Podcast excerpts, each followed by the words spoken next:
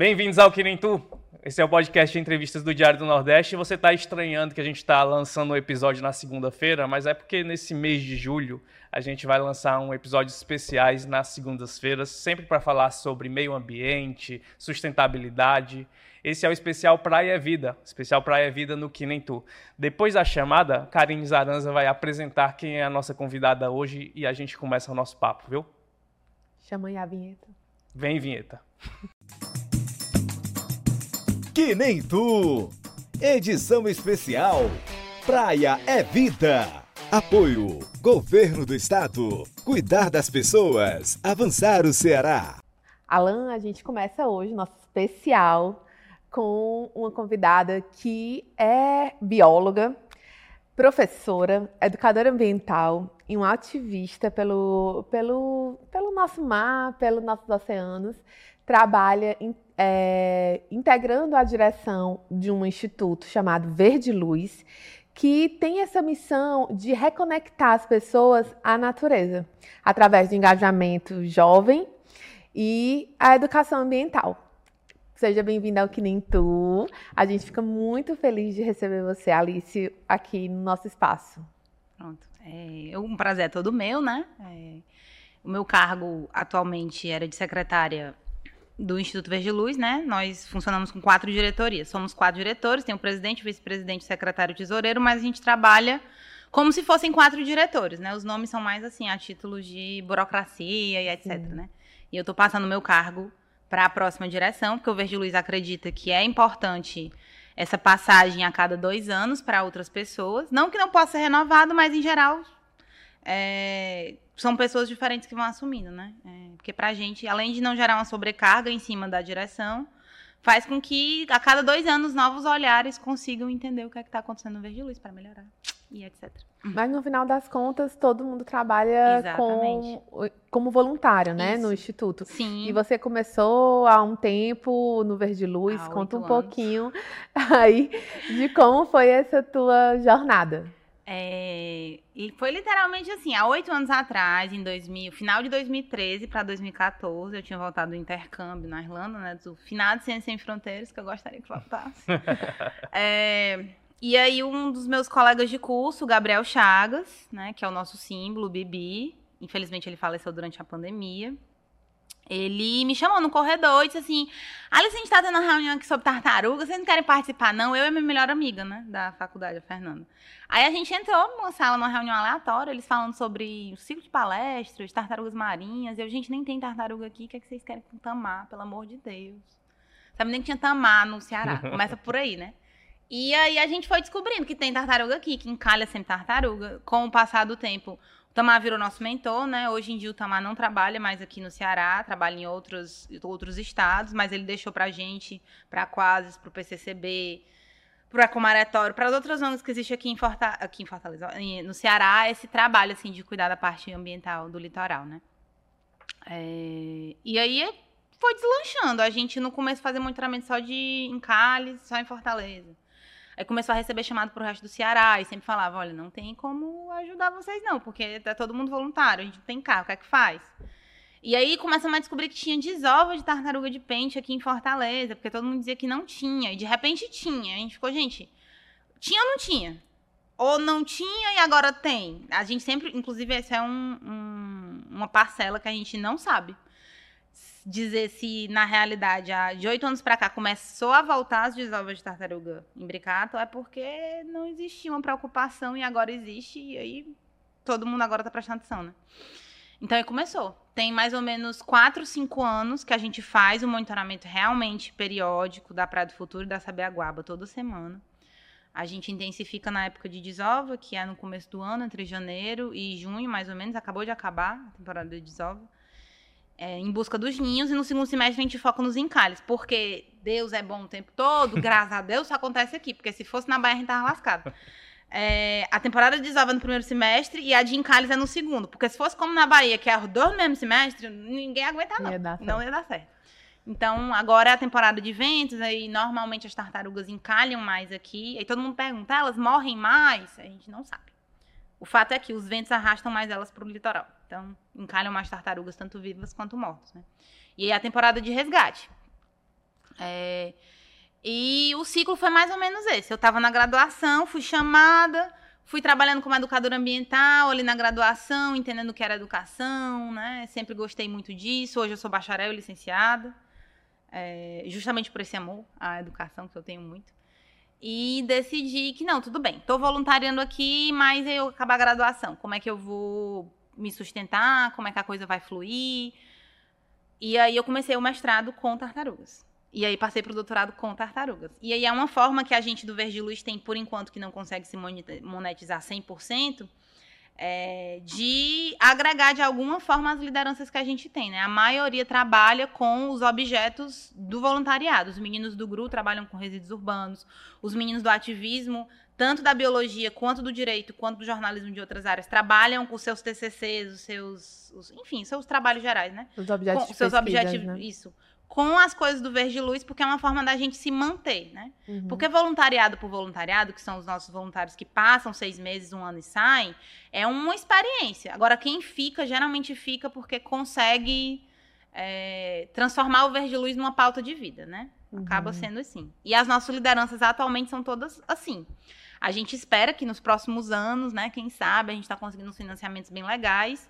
Isso se torne realmente um trabalho para a gente, é o nosso grande objetivo, porque a gente sempre bate nessa tecla. Olha, se a gente não conseguir se monetizar ao longo dos próximos anos, a gente vai ficar só no voluntariado e a gente vai ter que entender como que isso vai funcionar, né? Corre o risco desse trabalho ter, ser descontinuado, Exatamente, né? porque é, não que eu não ame, eu amo, mas eu também preciso lutar para que isso vire meu trabalho, porque senão eu vou ter que sair, né? Os meninos também têm essa noção. Então, a nossa captação atualmente, ela tem muito esse foco de, ah, precisamos transformar as nossas lideranças voluntárias em lideranças não voluntárias. Como nosso plano para os próximos dois, três anos está muito focado nisso. Como que a gente vai fazer isso sem perder a identidade do Verde Luz e sem deixar de fazer o que a gente já faz, né? Uhum. Então, assim, foi bem aos pouquinhos. A maioria das pessoas acha que, assim, de repente a gente começou a salvar tartaruga. A gente não foi. A gente começou com um ciclo de palestras. Aí os meninos da educação começaram dando palestras, dando minicurso, tendo minicurso. Vamos pro Tamar, vamos. Viajamos pro Tamar, eu já fui para três bases diferentes do Tamar, as meninas também, né? Então a gente foi nesse meio de se profissionalizando ao mesmo tempo que fazia o Verde Luz crescer junto da gente, né? E Alice, o que, que te encantava nesse, nesses oito anos, assim, de, de luta? Porque oito anos é uma jornada longa para é você encarar. E... Gente, eu vou ser bem sincero, o que me encanta é o desespero de ver ninguém fazendo nada. É basicamente isso. Eu fico, gente, mas se eu não fizer, quem é que vai fazer? E aí, se eu não multiplicar, quem é que vai multiplicar? Se as pessoas não vão se preocupar com isso, eu preciso achar uma turma que se preocupe. E funcionou para mim desse jeito, né? Eu sou bem realista com as coisas, é, por, por, isso, inclusive, que eu pautei o mestrado e doutorado nisso, porque eu precisava encaixar de forma real que isso acontecesse. Né?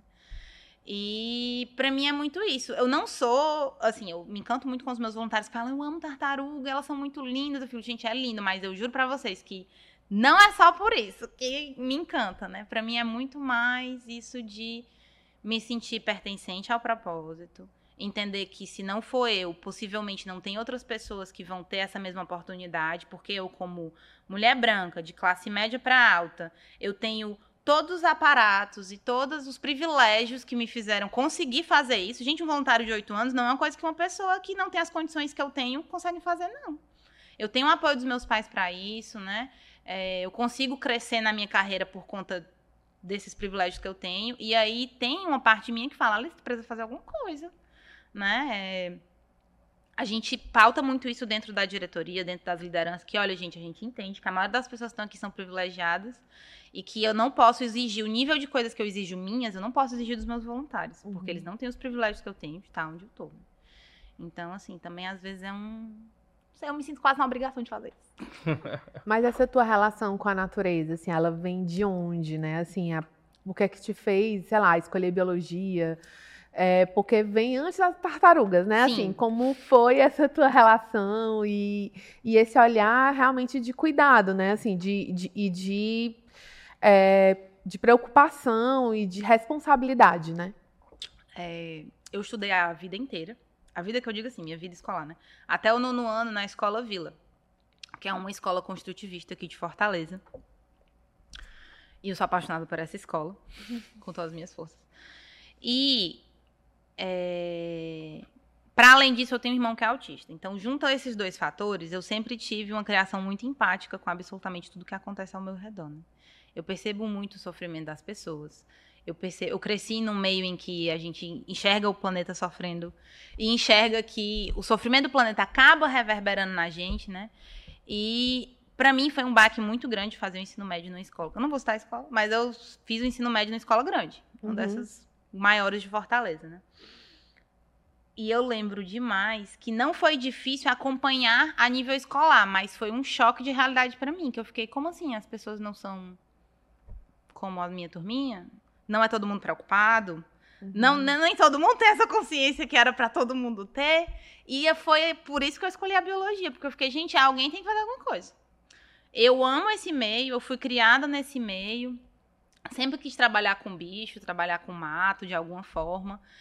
E aí, com o passar do tempo na própria faculdade, eu fui me descobrindo um ativista, fui me descobrindo uma pessoa em prol da conservação, né? E que é, não sei, gente. É uma coisa que encanta, né? Eu, eu me sinto muito bem no meio mais natural. Não que eu não ame, eu falo muito, gente, eu amo Fortaleza. Eu acho que eu não escolheria outra cidade grande para morar. Eu acho que eu também não conseguiria morar 100% num descampado dentro de uma barraca, não sou essa pessoa. Mas é, eu gosto muito. Me realizo muito com o que eu faço atualmente, né? E eu me encontrei nesse meio mesmo, mas foi muito de criação. Né? Os meus pais são bem diferentes de mim, eles foram criados em outro contexto familiar. É, até hoje eu me pergunto por que, que eles me botaram nessa escola, mas do graças a Deus, por favor, Senhor. é, e foi isso, foi um divisor de águas. Tanto o Davi, né, que é o meu irmão, e o, e o Vila me fizeram fazer essa escolha. É tanto que o meu TCC da licenciatura foi com educação inclusiva. Eu sou professora por causa desse, dessa coisa de que educar, eu sei que é importante, né, mas foi muito por causa do Vila. Com certeza. O trabalho com o oceano, com as tartarugas, né? Esse foco dentro da tua área de atuação, ele vem por quê? Muito por causa do teu encontro com o Instituto Verde Foi. Luz? Foi, gente, eu trabalhava com cobra. Eu sou herpetóloga, eu falo muito para as pessoas. Ah, tu é bióloga marinha? Não, gente. Eu trabalho com tartarugas marinhas, que é um réptil, né? E na realidade eu sempre segui a carreira de herpetologia. Eu fui estagiária dois anos no Nurof, que é um serpentário da UFC, né? Cuidava das cobras, amo répteis. É... E foi muito isso. Na verdade, foi porque eu entrei para o Verde Luz, vi que tinha educação ambiental, sempre me encantei por educação ambiental, comecei a trabalhar com tartaruga, aí tinha o mar junto, e hoje em dia eu não faria outra coisa. É... Poderia trabalhar com outro silvestre, sim, mas eu realmente me encanto muito pelo mar hoje por causa do Verde Luz. O Verde Luz me fez achar esse motivo, assim, essa motivação de carreira realmente. E no Verde Luz vocês têm. A gente está falando das tartarugas, uhum. mas assim, são várias é, áreas de atuação. Né? Assim, tu pode falar um pouquinho assim de quais são as áreas e como é que vocês vão trabalhando nessas áreas, essa questão da sustentabilidade? O Verde Luz, na realidade, ele nasceu dentro da faculdade de Direito. Uhum. Então, inicialmente, tinha um total de zero biólogos. Era tudo advogado. Ou estudante de advocacia, né? E aí, isso com o tempo foi mudando por causa do Bibi, do Gabriel, né? É, e aí, hoje, a gente tem um perfil é, dentro do GETA, que é o Projeto das Tartarugas, que engloba é, mais as pessoas dessa área, né? Oceanografia, ciências ambientais, biologia veterinária. Mas a área do ativismo ainda tem muita gente do jornalismo, tem alunos também da biologia, tem os meninos da comunicação. Hoje em dia eu percebo muito que quem é ativista ambiental acaba que junta duas, duas carreiras em uma só. Tem duas meninas que são biólogas e da comunicação. Uhum. Então juntaram né, isso. É, a nossa própria comunicadora, a coordenação de comunicação, ela quase terminou veterinária e aí foi para comunicação. Então, assim, é tudo. É bem misturado com relação às áreas. Os meninos do GRU tem bastante da engenharia de, de resíduos, né? É, eu nunca. É a IMA, Engenharia de Meio Ambiente. É. é inclusive, o coordenador é engenheiro de meio ambiente e biólogo também.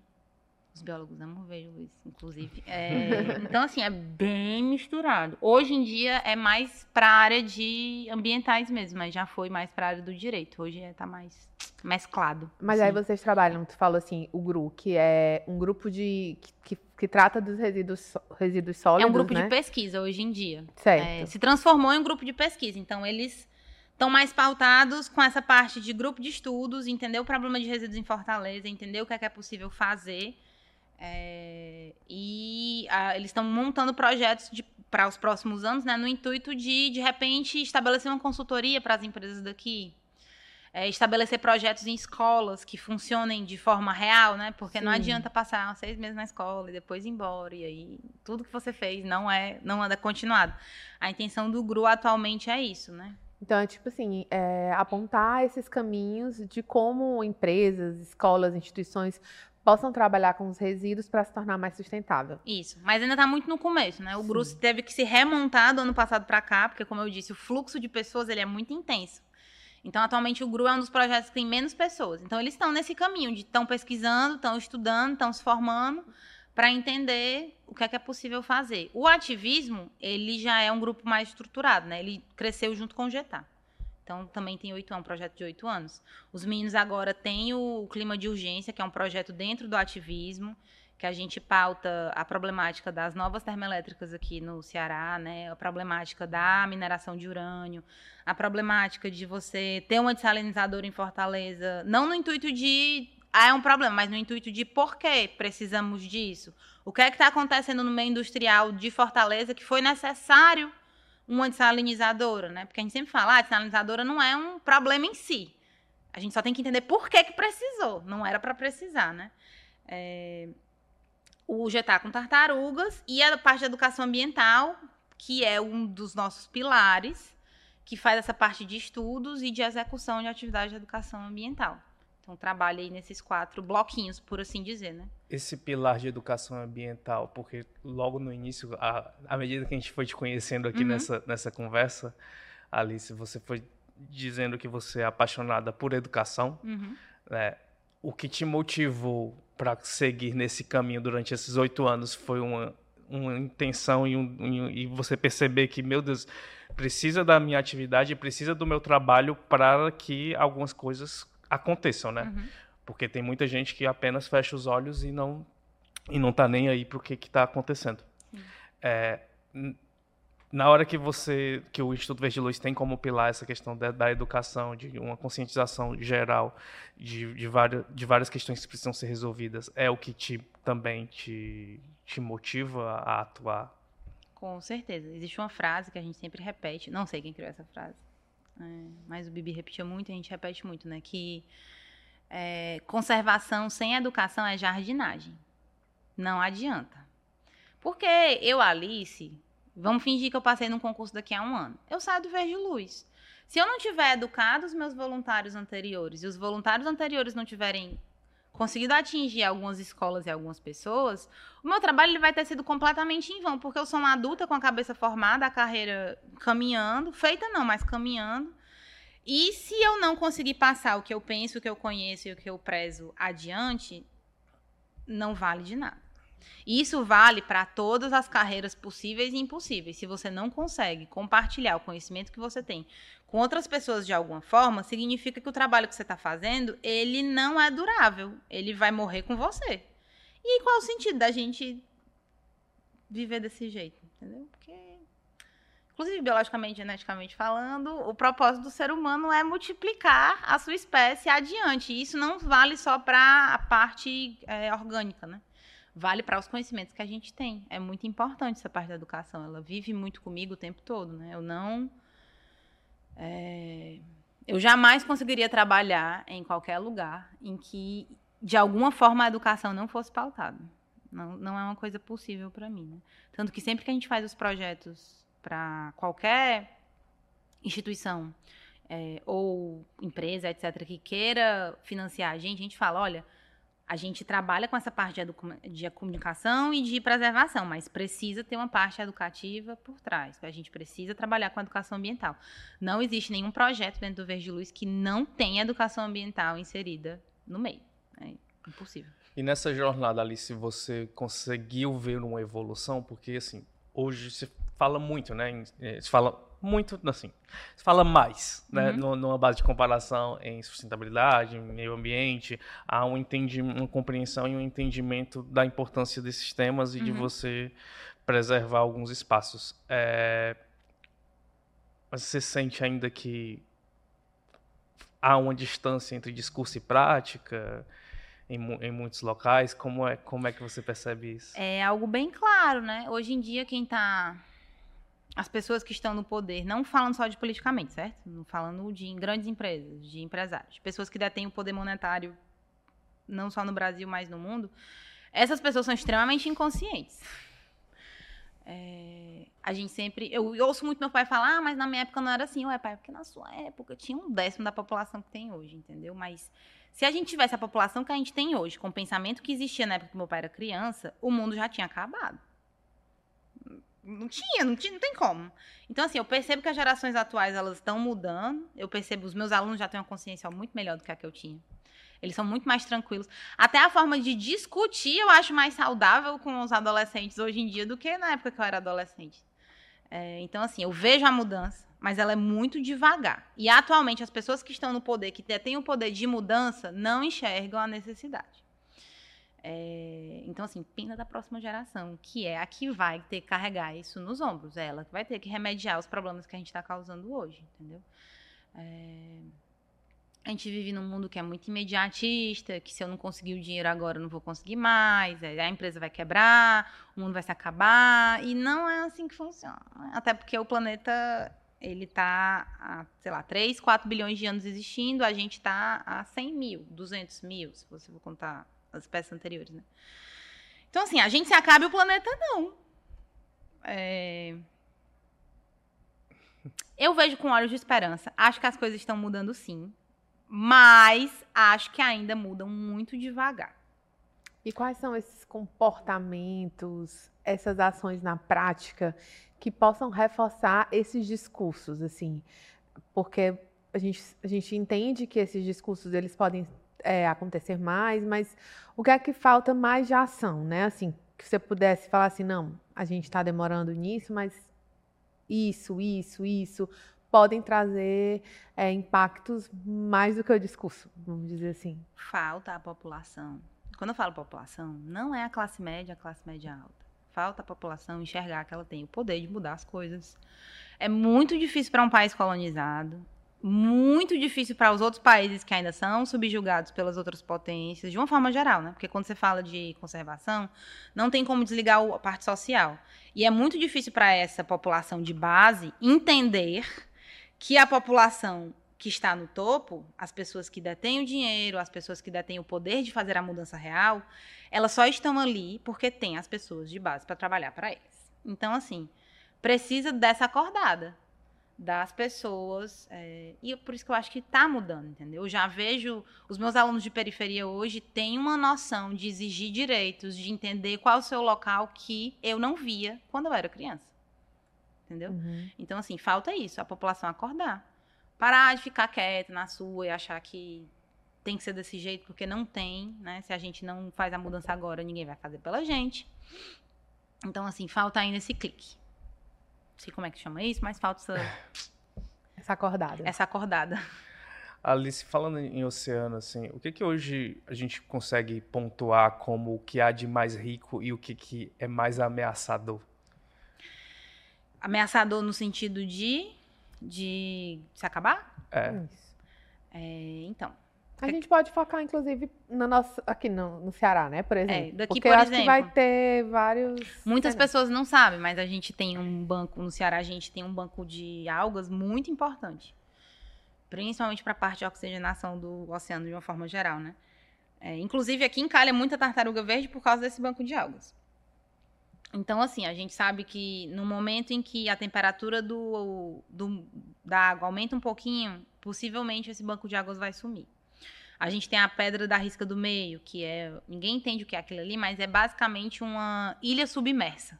Não é uma ilha para fora, né? É uma ilha para dentro, que é um grande banco de corais. É... Minha professora vai me matar, porque não são corais verdadeiros, mas são espécies, tipo, semi-corais. É... Com muitas espécies de peixes, de tubarões, de tartarugas se alimentando ali. Então, assim, a gente tem aqui na orla do Ceará, na orla de Fortaleza, essa riqueza de biodiversidade, né? Aqui tem um número de espécies marinhas muito grandes, tanto que entra em contato com a costa, quanto as que estão mais afastadas, né? E hoje a grande problemática que a gente enfrenta é, infelizmente, a pesca predatória. E quando eu falo de pesca predatória, não é o pescador que pega o seu arpão e vai pescar. Não é o, o, o senhorzinho da rede que atira a rede ali no seu barquinho e pega. É a pesca predatória de atum, Ave Maria, a gente às vezes faz monitoramento ali no P100, no Porto do P100. Gente, é, são embarcações que passam 40 dias no mar, pescam peixes cada vez menores. Muita gente não entende, mas um atum adulto, ele é para ser maior do que metade dessa mesa, é quase uma mesa toda dessa. Os atuns adultos que eles estão pegando é menos do que metade dessa mesa. Então, assim, a gente percebe que essa pesca predatória, ela está cada vez mais diminuindo o tamanho das populações. Porque o que, é que significa um peixe ser pequeno? Significa que ele está juvenil ainda. Então a gente está pegando os juvenis e não os adultos. Então nem estamos dando tempo para os peixes se reproduzirem, né? Então a pesca predatória aqui é muito problemática. Não existe uma fiscalização no porto do Mucuripe, que deveria existir. É, acho que foi semana passada que saiu uma reportagem que um pescador do Titanzinho tinha pescado um tubarão, que ele foi até preso, é, mas foi solto depois, porque, enfim, né, foi atestado, é, dentre várias coisas, que a culpa não foi dele. É, mas os olhos que deveriam existir ali para o Mucuripe não existem. Os olhos que deveriam existir para o PCI não existem. Né? Então, assim, essa pesca, ela é muito é, complicada. Porque o culpado não é o pescador em si que está ali. Gente, um pescador, se ele ganhar um salário mínimo por mês, é muita coisa. O problema é o dono do barco que aluga o barco. É o cara que detém ali é o bendito do empresário. É a pessoa que está ali em cima, que detém o poder monetário e que diz: olha, você precisa fazer esse serviço aqui para mim, então faça. E eles não fazem, porque tem que fazer. É... E muitas vezes o pescador, esse pescador, essa figura que Sim. a gente tem, ele tem muita consciência da necessidade de preservar, né? Sim. né? Porque ele está ali próximo e ele sabe que a vida dele, da família, ela depende daquela pesca. Exatamente. E aí eles vão ter o cuidado de, não, a gente não pode deixar isso acabar, a gente não pode deixar que isso fique mais raro e escasso, né? Isso. Ah, se a Sabiaguaba ainda existe, gente, do jeito que ela existe, não é por outro motivo, não é porque a prefeitura está sendo boazinha, não. É porque tem a comunidade da Boca da Barra ali dizendo, meu irmão, isso aqui é meu, vocês não vão mexer, a gente é uma comunidade tradicional e não tem quem entre aqui e acabou-se. Se não fosse aquilo ali, a Boca da Barra tinha virado um beira-mar já.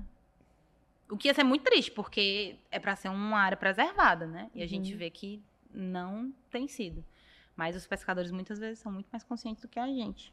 Alice, eu ia perguntar justamente disso, assim, o que é que a gente, assim, a gente falou do pescador, dessas comunidades que estão bem, assim, na, na ponta mesmo, tentando lutar pela preservação, mas o que é que eu, o Alan, o pessoal que está em casa vendo, o que é que a gente pode fazer no sentido de, tipo assim, não, vamos é, ter um pouco mais de consciência e no dia a dia, o que é que a gente pode fazer para estar também cuidando, é, conservando e, e, preservando os nossos mares, os, os, a, a, a, vida que está nele, né? O que é que a gente pode é, mudar ou perceber nesse, nesse, no nosso cotidiano mesmo, né? A primeira coisa que eu diria era escolha um ONG para fazer uma doação mensal. Porque é muito importante. Não, gente, sério. É muito importante essa parte. Os... Muitas pessoas chegam pra gente falando, ah, mas eu queria fazer alguma coisa, eu não tenho tempo. Eu, pois, doe seu dinheiro, minha filha, doe seu dinheiro. Ah, mas aí eu tenho tempo, então doe seu trabalho voluntário. Né? Essa parte também é interessante. E com relação a hábitos, uhum. né? É é aprender a se reeducar. Por que não? Gente, é muito chato estar tá acompanhando o tempo todo as notícias. É muito chato ter que falar com o lado A, o lado B, o lado C, porque a gente pelo menos acredita muito nisso, que a nossa visão de conservação, ela não é uma visão única. A gente conversa com pessoas que não concordam com o trabalho da gente. E a gente precisa escutar essas pessoas. Porque se a gente não chega no meio termo para se juntar, as coisas não acontecem, né? Então é muito isso também, se informar, ter paciência para estudar, parar de dizer que, que isso é muito importante. Política é coisa chata e que eu não vou mais me ligar nisso. Não faça isso, estude. Vá atrás das diferentes opiniões. Ah, mas é porque todo mundo só briga sobre isso. Então pronto, você vai escutar primeiro um e depois você vai escutar o outro e depois você vai formar a sua própria opinião. Mas vá atrás se informe. Ainda mais nessa área de fake news adoidado, se informar, gente, é a maior arma que a gente tem. Porque a coisa mais fácil do mundo é quando eu não tô bem informada, alguém me falar uma coisa, eu acreditar e pronto, ali é a verdade pra minha vida e acabou-se, né? Eu falo muito pra quem me perguntar as coisas, ó, gente, eu tô falando aqui uma coisa, mas não necessariamente o que eu tô falando é a verdade cega da- do planeta, não. Vá pesquisar. Vá ver se eu tô dizendo mesmo as coisas certas, vai que eu errei alguma coisa que eu tô falando aqui. É, isso também é muito importante, né? Essa Uhum. visão mais crítica das coisas é muito importante. E as pessoas acham que é uma bobagem, que não vai mudar nada, mas muda. Porque na época da eleição é o que faz você votar nas pessoas certas. Não nas presidências em si, né? Mas nos próprios prefeitos, nos próprios vereadores, né? É, nas próprias pessoas que você escolhe para estar como companhia. Tudo isso infere em você sentar um pouquinho para estudar. Entender um pouquinho o que é que tá acontecendo no mundo, né? Se você é uma pessoa muito sensível e não quer ver só desgraça, tudo bem. Veja as notícias menos ruins, mas veja, né? Se informe, por favor. E quais são as políticas públicas que a gente fala um pouquinho sobre essa Uhum. história da política, né? Quais são as políticas públicas mais urgentes que você poderia dizer assim, olha, carinho, acho que a gente precisava disso é, para para a gente falar sobre sustentabilidade, com o no- foco aqui, né, nos oceanos, aqui no Uhum. Ceará, em Fortaleza. Que é que você acha assim, tipo assim, olha, isso precisa ser tratado, ser discutido e ser definido, né? Uhum. Ah, os planos e as organizações dos, das nossas, é, como é que a gente diz? Dos nossos conselhos gestores, eles precisam ser finalizados. Isso é uma coisa assim que já deveria ter sido feito, não foi feito, não foi completado, né? Não é todo, não é, não são todos os nos, nossas áreas de preservação ambiental que têm planos de gestão e que têm gestores ativos, né? É, inclusive, isso gera uma super sobrecarga na SEMA, porque a SEMA não tem pessoas concursadas. É, e aí, com o passar dos anos, tem uma pessoa que tem que gerir cinco unidades de conservação diferentes. Isso é um trabalho impossível de se fazer. Aí faz, mas não dá pra fazer direito, porque a pobre da pessoa é só um super sobrecarregada, né? Então, assim, falta esse olhar de gestão ambiental mesmo, do, da, da prefeitura, do governo do estado, entender que uma gestão ambiental boa reflete num turismo bom, que reflete uma boa economia para a cidade, né? Uma outra coisa que é urgente, a gente fez agora o, o- em parceria com a prefeitura, com a SEMA e com o, a UFC e a US, o nosso centro de atendimento emergencial para tartarugas marinhas. Está feito. E está fechado. O, é o 40, É o que eles chamam de quarentenário. quarentenário. Mas né? o nome é centro de estabilização, porque para ser um quarentenário a gente precisaria manter os animais lá. E a ideia é manter eles por máximo 72 horas, para que a gente possa mandar para um centro de reabilitação maior. Entendi. A gente chegou a divulgar essa história Sim, do sim. quarentenário e a falar um pouquinho sobre o impacto, que existia até uma, uma, uma ideia de que a gente conseguisse é, é, transformar um, um- um- um índice de, de tartarugas que morrem Uhum. para que elas tenham mais chances de vida, né? Exatamente. Após o resgate. A intenção do, do, do centro de estabilização é essa, mas ele não está operacionalizado. Por quê?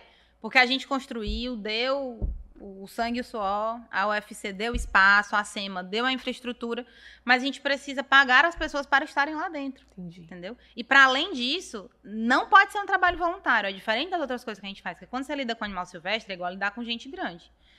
Você precisa de um veterinário e de um assistente pagos, porque eles vão ser responsáveis técnicos. E por lei você não pode fazer trabalho voluntário. Então, assim, até pra gente legalmente, por exemplo, encalhar uma tartaruga hoje. Eu, Alice, eu não posso pegar essa tartaruga e botar lá no quarentenário. Eu vou ter que negar o pedido. Ou então eu vou ter que arranjar um carro hoje, que é o mais difícil. A gente nunca consegue um carro para viajar os 300 quilômetros para viajar num dia só, né? Porque aí vocês têm que resgatar as tartarugas e levar lá para o Rio Grande do Norte, Isso, que é onde tem o quarentenário, né? Exatamente. Então, assim, e o quarentenário, na realidade, já é uma medida paliativa para o fato da gente não ter um setas. Como é que a gente tem um estado, do tamanho do Ceará, que faz obra à torta e à direita? Assim para baixo tem obra. E a gente não tem um CETAS, que é um centro de, anima- de triagem de animais silvestres. Qualquer denúncia. Hoje em dia, para você ter noção, o BPMA está tão sobrecarregado com denúncia de é, tráfico de, de aves, que hoje em dia o BPMA está recebendo ordens, etc., para chegar no, no, no traficante, na pessoa que trafica as aves, e dizer: olha, eu vou lhe tornar um criador legal. Porque senão eu não posso fazer nada. Ele nem pode tirar as aves dele, porque não tem onde levar as aves, porque as aves deveriam estar para um setas e não podem. O setas daqui ele, ele se mantém aberto apenas para opera- operações extraordinárias, porque eu acho que só tem dois funcionários no setas. E aí eles têm que cuidar de não sei quantos bichos. E eles não recebem mais nenhum bicho, né? Tipo, o CETES está fechado. É, e aí eles estão nesse impasse. Ou seja, precisa estruturar uma rede é, tanto de fiscalização quanto de, de suporte e cuidado a esses animais. A parte de Que animais não silvestres exi- que não, não existe. existe. Não existe, gente. Não é uma coisa de, ah, tá precário. Não, gente, não existe. Entendeu? As pessoas às vezes sejam desesperadas pra gente. Ah, mas a tartaruga encalhou, o bicho encalhou. Gente, não tem o que fazer. Uhum. Um dia desse o que foi, acho que foi um cervo que foi atropelado ali na BR, e ligaram pra gente porque é silvestre, né? E aí a pró silvestre que atendeu e tentou fazer alguma coisa, mas muita a gente não consegue. Não tem como. Como é que eu vou me, me tacar daqui pra 200 km da BR? Uhum. E aí tem que trazer o animal pra cá. E quem é que vai cuidar? É medicamento, veterinário. E, e- entendeu? E é uma coisa que é assim, ah, mas aí acontece, é um acidente ou não, gente. Esses bichos não estão morrendo porque é um acidente, não. A tartaruga, quando chega aqui, ela chega com um rombo na cabeça por causa da embarcação. Ela chega sem uma nadadeira por causa de uma hélice, entendeu? Ela chega com um furo no pescoço que com certeza foi de uma facada de um pescador. É, Porque assim, o pescador ele tem que decidir entre cortar a sua rede, que custa quase um salário mínimo, ou cortar a nadadeira da tartaruga. Então ele vai cortar a nadadeira da tartaruga. Tá errado? Não posso dizer que um pescador desse tá errado, né? Então, assim, é toda uma falta de suporte geral. E a culpa é nossa. Não é da natureza que resolveu encalhar as tartarugas e atropelar os bichos no meio da rua, não. É. Tu já tá falando aí um pouquinho sobre essa história das tartarugas, mas eu tinha, eu tinha visto aqui que a gente soltou em 2020, Uhum. o Diário do Nordeste publicou, é um levantamento que dizia que a cada 10 tartarugas encalhadas no Ceará, 8 são encontradas mortas. Uhum. E eu queria saber de ti, por que que isso acontece? E, e como é que a gente pode melhorar isso? Uma parte você já falou Uhum, aí sim. sobre esse resgate, né? Mas assim, por que que esses, esses números são tão ruins? E se houve já uma melhora, né? Porque passamos aí uns tempos, mas vamos ver se melhorou ou não. É, por enquanto melhorou nada, não. Não pra essa área, pelo menos, né? A gente tem esperanças mais assim. A gente percebeu que do ano passado pra cá o número de editais, por exemplo, aumentou. O número de fomentos e oportunidades pra gente aumentou. Então, pras ONGs, né? Que eu digo. Uhum. Ok, essa parte já é muito boa. É, com relação ao fato das tartarugas encalharem a maioria morta. Gente, animal silvestre, é, de uma forma geral, quando ele tá ruim, ele tá doente, ele se esconde. Ele não vai aparecer, não. E uma tartaruga, os répteis, de uma forma geral, eles são extremamente resistentes, muito resistentes. Então, a tartaruga, para encalhar, ela já passou, gente, às vezes meses, anos doente. E ela só vai encalhar quando ela não aguenta mais nadar. É como se, fazendo um panorama aqui com a gente, é como se você, o ser humano, tá ali na sua casinha, ele começa a adoecer. Mas ele precisa trabalhar para sobreviver. E ele vai continuar trabalhando doente. E ele só vai deixar de trabalhar e sumir do trabalho dele quando ele não puder mais trabalhar de jeito nenhum. A tartaruga é a mesma coisa. Então, essas tartarugas, elas encalham nesse, nesse dado alarmante. É um dado normal para silvestres, na verdade, né? É justamente por isso. Porque a tartaruga, na realidade, na maioria das vezes, ela morre no mar. Entendeu? Pra gente, ah, e como é que a gente poderia mitigar isso? Aí a gente precisaria, filho, de outro país. Que, que se preocupasse mais. É, porque precisaria de um programa nacional de monitoramento dos mares para identificar os animais doentes no mar. Gente, isso é uma realidade assim que não muito futurista e positiva. Gostaria que isso acontecesse sim, mas a gente não consegue cuidar nem do básico. É, para realmente esses números de encalhe diminuir, precisaria de um trabalho bem diferente. Muito diferente. Precisaria desse monitoramento, e esse monitoramento não tem aqui. A gente precisaria ter um mega projeto assim de anos para taguear todas as tartarugas que tem aqui, ou todos os animais marinhos que tem aqui, que é o quê? Botar um brinquinho, Sim. botar um chip, né, para fazer esse monitoramento de fauna silvestre. Que isso existe no sul para onças, para algumas onças, porque elas têm uma população menor. Mas não dá para fazer isso gente, com uma população de milhares de tartarugas, milhares de baleias, milhares de peixe-boi, né? Uhum. Então, assim, é difícil. Há uma limitação técnica também por, por- por dificuldades de investimento em pesquisa científica. Não, é demais. Gente, pelo amor de Deus, eu faço um trabalho de monitoramento com o Verde Luz, o meu trabalho de doutorado. É, monitoramento de tartarugas marinhas aqui no Ceará e com específico foco em Fortaleza para desova. E aí eu estou estudando a parte de temperatura do ninho. Eu preciso de um aparelhozinho para botar dentro dos ninhos para poder monitorar a temperatura, entender como que o aquecimento global está afetando né, essa, a sexagem dos indivíduos, a sobrevivência. É, eu preciso de um termohigrômetro, que é um medidor de, de umidade da água. É, então, assim, a gente, na verdade, tira leite de pedra. Porque a bolsa que eu ganho do doutorado, ela é uma bolsa que mal me sustenta.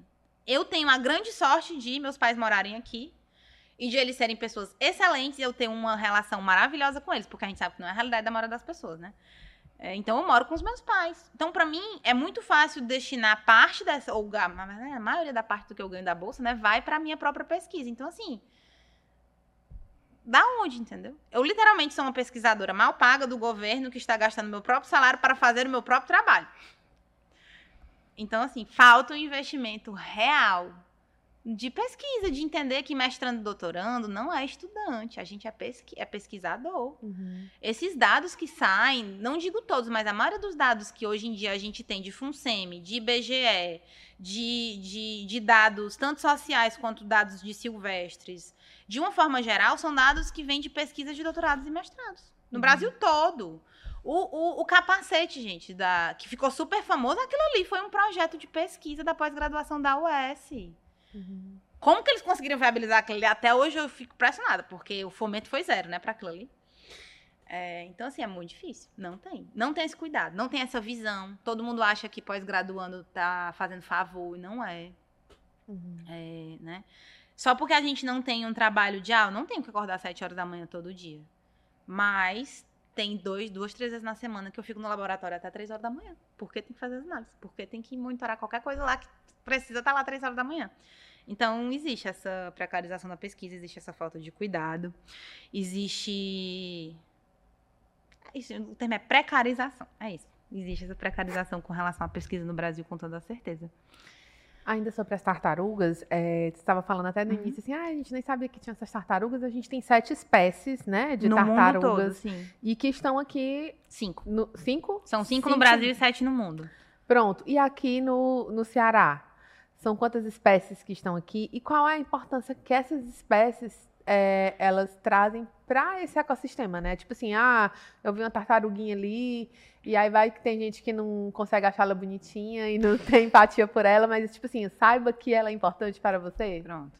E porque também o Ceará virou, virou um espaço propício para que essas tartarugas passem por aqui, né? Sim, então, a gente tem uma zona de convergência de correntes corrente africana, norte-africana, corrente marinha mesmo, né? De, de, Todo mundo que já viu Procurando Nemo tem aquela cena que as tartarugas estão no tubão de água.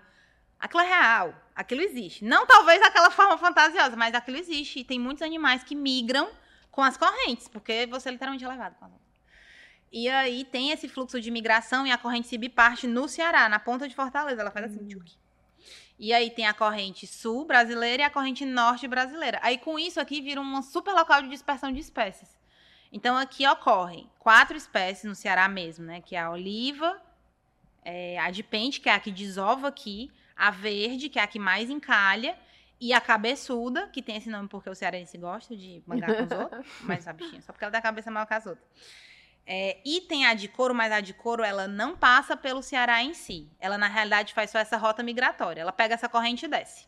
As outras não, elas realmente vêm para cá, se alimentam aqui. E elas são extremamente importantes porque a gente chama elas de fauna-alvo. Para as pessoas leigas, elas são o que a gente chama de fofozoa. São os bichinhos que todo mundo gosta, a maioria das pessoas gosta. São grandes, são visíveis. Então, assim, se eu, na verdade, preservo a tartaruga, eu estou preservando o bicho que se alimenta do casco da tartaruga, eu estou preservando aquela alga que vai sobreviver porque eu estou protegendo a tartaruga.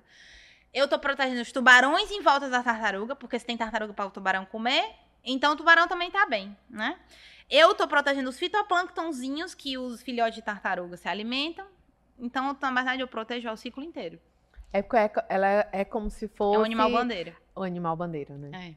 É. Ela, ela ela tá ali na frente, mas está carregando com Exatamente. ela muitas outras espécies que são preservadas, né? Exatamente.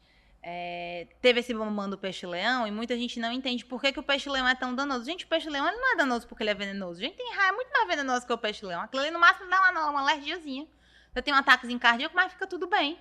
Ele, assim, danoso mesmo, ele não é danoso, não. O problema é que ele é uma espécie invasora extremamente predatória. O que é que acontece? Ele toma o lugar de todas as outras espécies. Uhum. Entendeu? Então, é, aí é isso que a tartaruga representa ao contrário. Protegendo uhum. a tartaruga, protege outras espécies. Entendi. Entendeu? Então, assim, tem esses, Em todos os espaços tem esses dois. Geralmente tem essas espécies que são mais visíveis, né? Uhum. Mas não é uma questão de, ah, amanhã sumiu todas as tartarugas do planeta. Gente, os animais eles vão se adaptar. Eles sempre se adaptam. Alguns vão morrer, algumas espécies vão morrer, mas eles sempre se adaptam. O lance é realmente porque ela é chamativa, ela é bandeira e a gente protegendo ela, a gente protege os outros.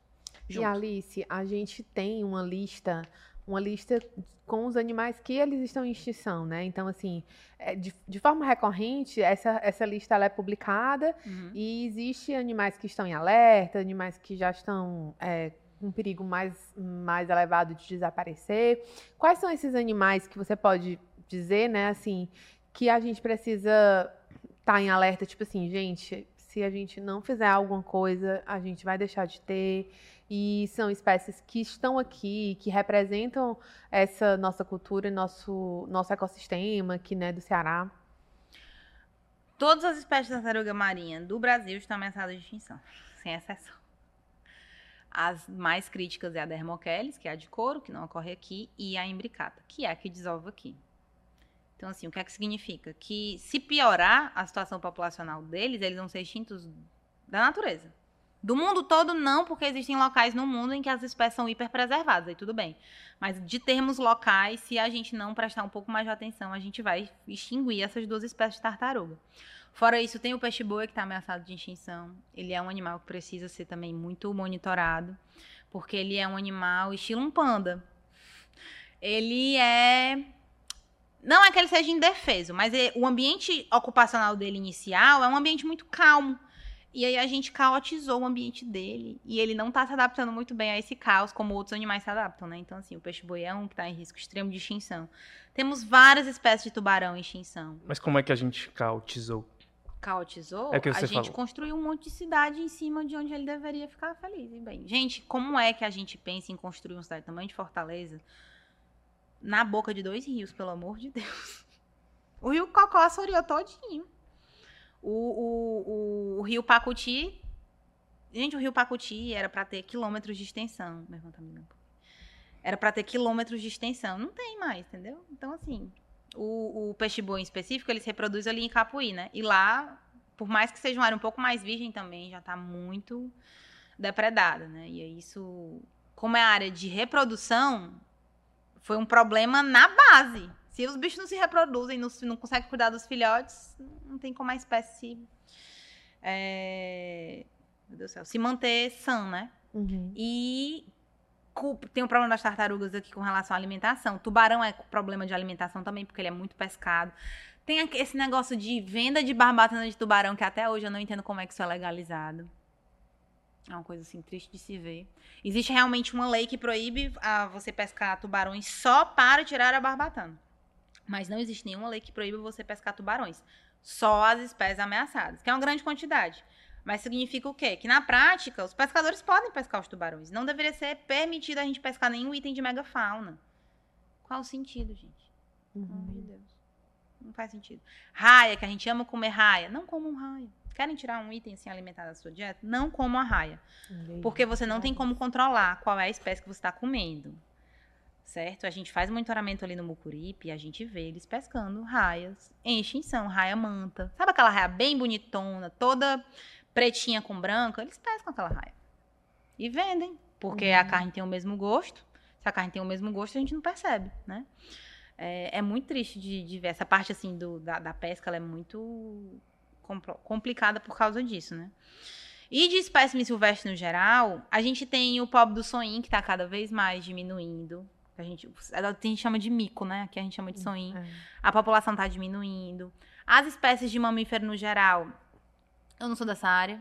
O mão pelado, tem um mão pelado que tá em extinção também, que é um guaxininzinho. É, então, assim, tem uma série de espécies ameaçadas de extinção e que a gente precisa prestar um pouco mais de atenção no sentido de parar de, de acabar com a área que eles têm. Uhum. Só de parar de mexer no Parque do Cocó, eu já acho um grande avanço. Para de mexer no Parque do Cocó. Deixa paz, deixa quieto. E é isso. Acho que são assim, de principais são esses, né? Alice, na área de, de a questão falando na desova, né, que você pontuou até para esclarecer é, quem não quem não leu sobre esse tema em várias matérias do Diário do Nordeste sobre o assunto, quem não acompanha, é, o fato de, de, de, de esses ovos às vezes acontecerem em áreas de praia que são muito movimentadas é também um, um risco, um perigo para elas? Sim. Aqui em Fortaleza, é, a gente tem um problema gigantesco de que a Praia do Futuro ela é entupida de holofote. E eu não sei por que cargas d'água os holofotes são virados para a praia. Tipo assim, além de ter a iluminação que já é ruim, eles ainda são virados para a praia. Ah, o holofote você Os fala holofotes é iluminação mesmo. iluminação mesmo. Aí o resultado é que as tartarugas nascem na Praia do Futuro, vão todas para a pista e morrem atropeladas ou ressecadas. Que elas fogem dessa luz. Elas correm para a luz. Ah, ela. Ah, sim, entendi. No mundo normal, não deveria existir iluminação, né? Então elas vão atrás do mar, que é onde a luz da lua bate na ondinha que é branquinha, aí elas enxergam só essa claridadezinha. E aí elas deveriam ir pro mar. Aqui elas não vão. A gente quer futuramente, assim, aos pouquinhos, né? Estamos tentando fazer a abertura dos ninhos de dia, para que elas não nasçam de noite. E que elas consigam Para que elas fazer consigam o caminho fazer o caminho. Exatamente. Esse ano tiveram menos ocorrências, mas, assim, todo ano é um sofrimento. Todo ano tem 15, 20 ocorrências de filhotes indo pra pista, as pessoas desesperadas, ligam pra gente, não sabe o que fazer. Aí enche o balde, tartaruga. É bem complicado. E o trabalho do Verde Luz, muitas vezes, nesse trabalho, é, é você garantir que elas vão pro caminho que elas certo. vão pro caminho certo, sim, gente. Os voluntários da gente às vezes estão duas horas da madrugada com os- a galera na praia. Às vezes tem policiamento e às vezes não tem. Porque não tem esse cuidado. Era pra existir uma coisa 24 horas, no sentido de, ah, estamos à disposição, mas não existe. Muitas vezes, e aí eu vou é, destacar assim a- o papel da Polícia Civil e da dos bombeiros, que não é por causa do comando em si que eles têm, é por causa dos soldados, dos cabos, né, do, do sargento, que gosta muito do trabalho que a gente faz e diz, olha, pode me ligar do meu celular que eu arranjo uma equipe, mas não é a preocupação geral deles, entendeu? Sim, não tá dentro de uma política Não tá dentro- estruturada, exatamente. né? Vai, da, vai de cada pessoa. Vai de cada E pessoa. quando a gente fala nessa desovalice, é, a frequência é o quê? Assim, é, porque você explicou até no início que geralmente acontece no primeiro semestre, Uhum. né? É, mas dentro de um movimento de, dessa desova, é algo que acontece diariamente? É algo que é mensal, semanal, quinzenal? É, geralmente as desovas elas começam em janeiro e terminam. Terminam em abril, maio. E assim, a gente tem o pico das desovas, que é o pico de caos, janeiro, fevereiro, março. É março e abril, mais ou menos. Que é quando a gente tem, assim, duas, três desovas por semana. Quatro, cinco Nossa. de uma vez. Teve um fim de semana que se o Sargento Campelo alguma vez me escutar ouvindo isso, eu fico, meu Deus do céu, meu filho. Este homem, que é um bombeiro, que eu acho que ele é melhor do que todo mundo em achar ninho. Ele achou 22 ninhos num fim de semana. Eu fiquei, meu filho, pelo amor de Deus. E a gente passou três semanas pra conseguir marcar os ninhos. Porque tinha que. Ele, ele botou a estaca direitinho, mas uma hora ele falou: ali se acabou as placas, não tem mais placa, não. Pra gente achar esse ninho de novo depois. Então, assim, tem essas semanas em que, assim, é 10, 15 desova de uma vez e tem semana que é nenhuma. Mas quando tá no pico, é umas duas ou três por semana, na média, assim. E a gente tem mais ou menos hoje uns 100 ninhos por temporada. Esse ano foram mais ou menos 100. Foram 98, eu acho. Uhum. Isso, assim, dos que a gente monitora. Porque a gente sabe que tem ninhos que a gente não acha. Porque a gente não tá lá todo dia, a gente tá lá uma vez por semana.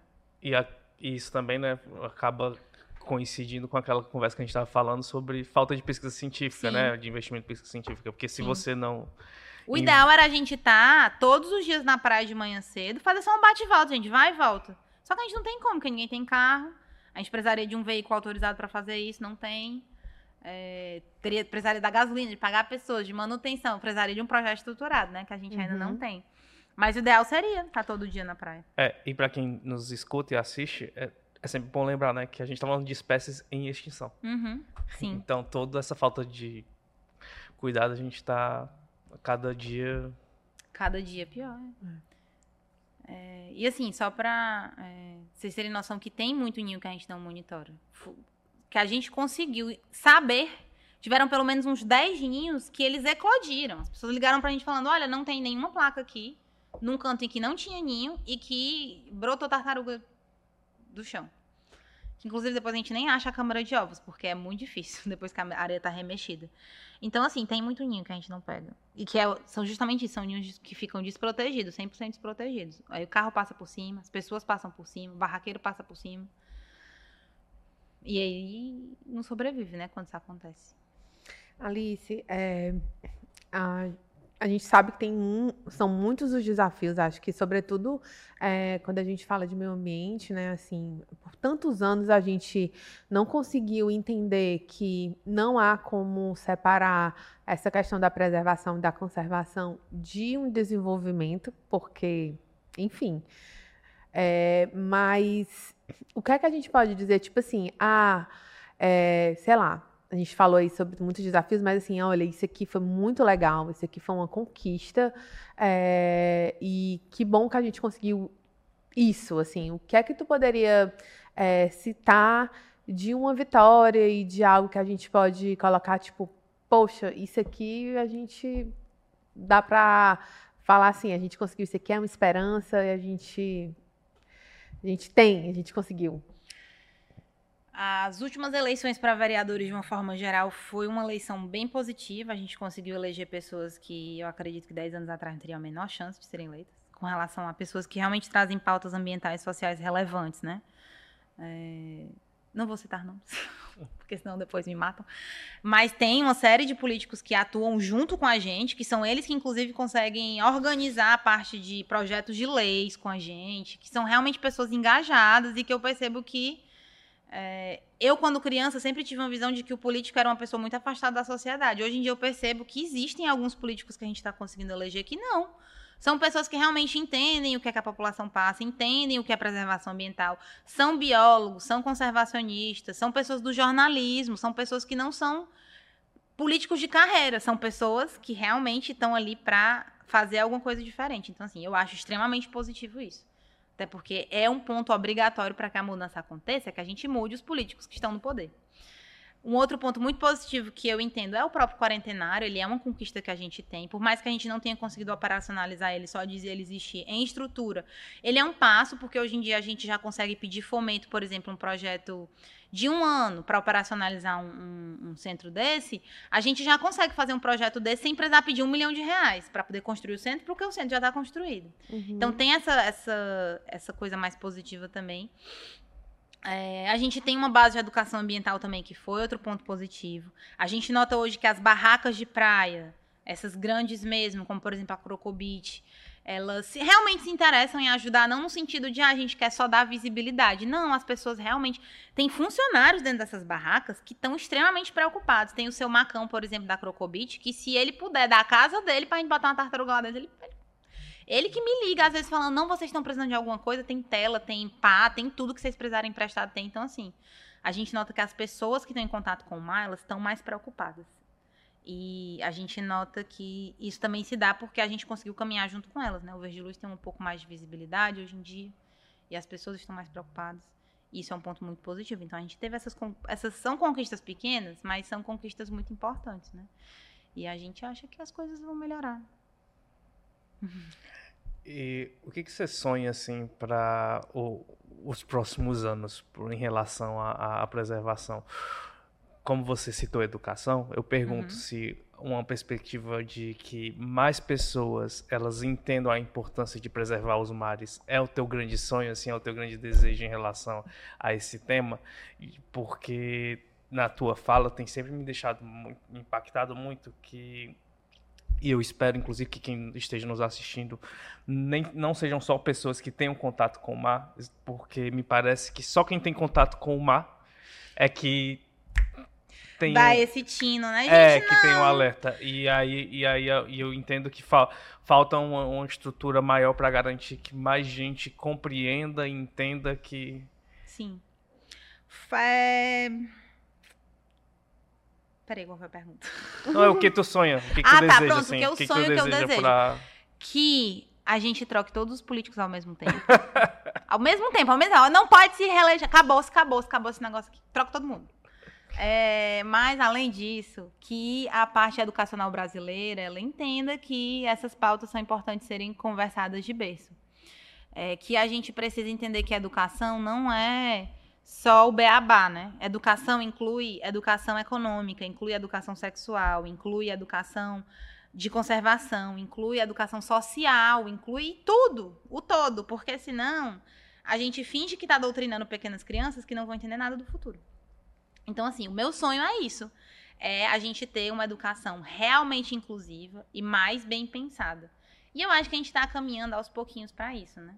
É, meio devagar, mas está caminhando. Então, assim, eu sonho para uns próximos anos isso, uma reestruturação da nossa educação, que a gente pare com essa educação muito bancária, que os pais, pelo amor de Deus, os pais entendam que não é necessário para uma criança de 15, 16 anos ter 20 matérias para estudar, porque não é isso que vai fazer ele passar no vestibular. O que vai fazer ele passar no vestibular é ele não surtar durante a prova.